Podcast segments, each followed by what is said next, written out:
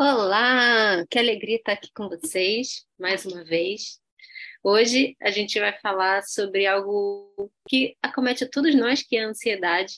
E vamos abordar sobre esse lugar onde a ansiedade traz um desafio para as nossas relações, onde a ansiedade interrompe, dificulta a nossa conexão com os outros a ideia surgiu de um post lá do Instagram, inclusive se você quiser me seguir, é julia.tourinho, é, que eu falo sobre esse lugar onde a ansiedade limita as nossas conexões.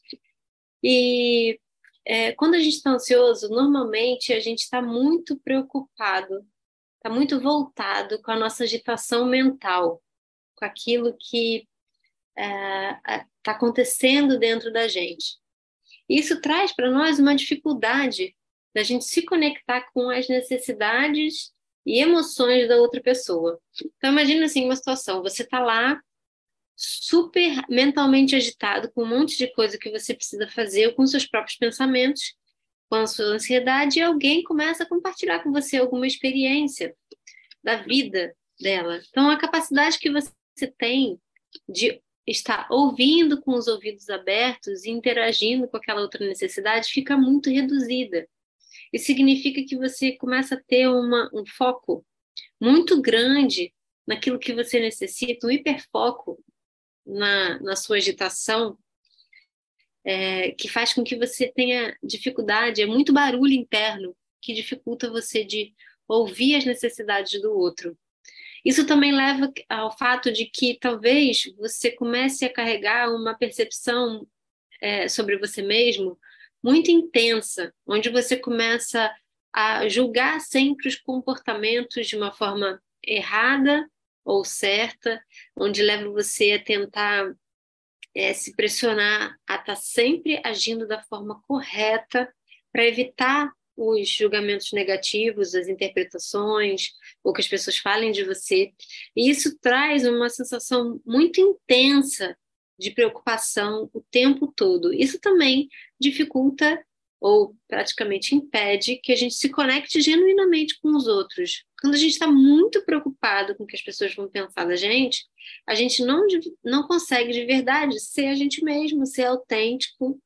É, e eu reconheço que isso é uma dificuldade, mas eu sinto que a barreira, né, assim, o limite entre é, é, esse lugar onde a gente mostra tudo, fala tudo que está pensando, diz o que pensa na cabeça, e a gente não fala nada, é o tanto de tensão interna que a gente carrega.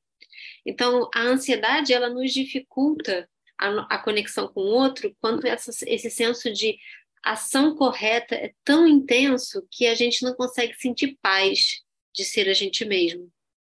Então, talvez esse seja o limite de você estar tá aí se perguntando, né? Mas como é que você é autêntico e genuíno com os outros? É, a gente vai então para o terceiro passo, que é a, a liberdade, que isso é muito difícil, que é o medo do julgamento das pessoas. Todos nós carregamos esse medo. E quanto mais intenso, então, quanto mais essas duas coisas que eu falei antes, ver como tem conexão uma com a outra. Nossa mente muito agitada sempre voltada para um hiperfoco para os nossos problemas, uma, uma autopercepção muito intensa sobre nós mesmos e sobre a amplitude dos nossos erros, daquilo que a gente acredita como um erro, e o quanto isso está totalmente interligado com o medo do julgamento. Então, o medo do julgamento é, cria barreiras significativas nas nossas relações. É, eu acredito que não é possível a gente não ter medo do julgamento, a gente tem, porque a gente teme muito a rejeição, a gente teme muito não ser aprovado, a gente teme muito não fazer parte. E não se engane dizendo que ah, eu não me preocupo com a opinião das pessoas, é uma solução. A solução interna para criar relacionamentos significativos, reais, é se tornar consciente do quanto você consegue ser você mesmo e ser você mesmo à medida é estar em paz né? E não tenso, se eu mostrar isso, a pessoa não vai gostar, se eu for daquela forma, a pessoa não vai me amar, né? Quanto mais você consegue estar em paz com essa relação, é, ter noção do, do tanto de medo de ser julgado que você tem, é uma solução mais genuína, mais autêntica, mais verdadeira do que dizer, não, eu não me importo com a opinião das pessoas, a opinião das pessoas não é importante, porque nós vivemos em sociedade e sim, né, a opinião das pessoas devem ser consideradas, devem ser validadas, mas não de forma que elas determinem quem nós somos, não de forma que elas nos oprimam a ponto da gente se perder de nós mesmos. Então, vê como isso tudo tem conexão com a nossa ansiedade. Né? Quanto a nossa ansiedade nos impede de conectar com as outras pessoas, inclusive de expressar as nossas emoções. Quando a gente está no sistema ansioso, a gente tem a tendência, como tudo transborda com muita intensidade, a gente tem a tendência a tentar esconder aquilo que a gente, ou suprimir aquilo que a gente está sentindo, até mesmo porque a gente tem medo de ser julgado, né? até mesmo porque a gente está tentando fazer sempre o certo, ou até mesmo porque a gente está confuso. A gente não tem certeza dos nossos pensamentos. A gente está aqui, alguém está interagindo com a gente, mas a gente está pensando em outra coisa, o pensamento está em outro lugar. Então a gente começa a cada vez mais ter dificuldade de expressar aquilo que a gente está sentindo. E quando a gente começa a entrar muito nesse universo né, da, da, da ansiedade e do certo, do medo da rejeição, a gente começa a criar barreiras protetoras e se comunicar de forma defensiva, sempre interpretando que a fala do outro, o comentário, o comportamento é ameaçador para nós de alguma forma, o comentário do outro, a gente começa a trazer isso para o pessoal como se isso fosse contra nós, começamos a ter reações, é, respostas muito reativas ou até mesmo evasivas ou hostis, que com certeza vão iniciando esse processo de dificultar a nossa conexão com o outro.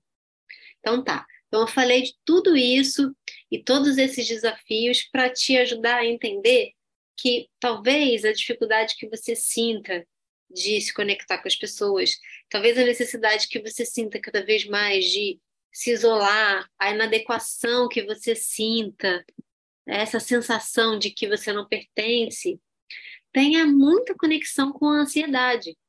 Então, se você consegue perceber que talvez o seu desafio de ter relações saudáveis, é, de fazer os enfrentamentos da convivência, de ter conversas desafiadoras está totalmente interligado com a sua ansiedade, você tem uma ferramenta para começar a transformar as suas relações, a transmutar as suas relações. Mas o mais importante de tudo isso, que eu quero te dizer, é que se você consegue perceber que os teus desafios têm profunda conexão, os teus desafios interrelacionais têm profunda conexão com a sua ansiedade, isso ajuda porque aí tira o foco de que você tem um problema de se relacionar com os outros e passa, você começa a entender que a ansiedade é algo que pode ser resolvido, que pode ser amenizado, que pode ser transformado, que pode ser ressignificado.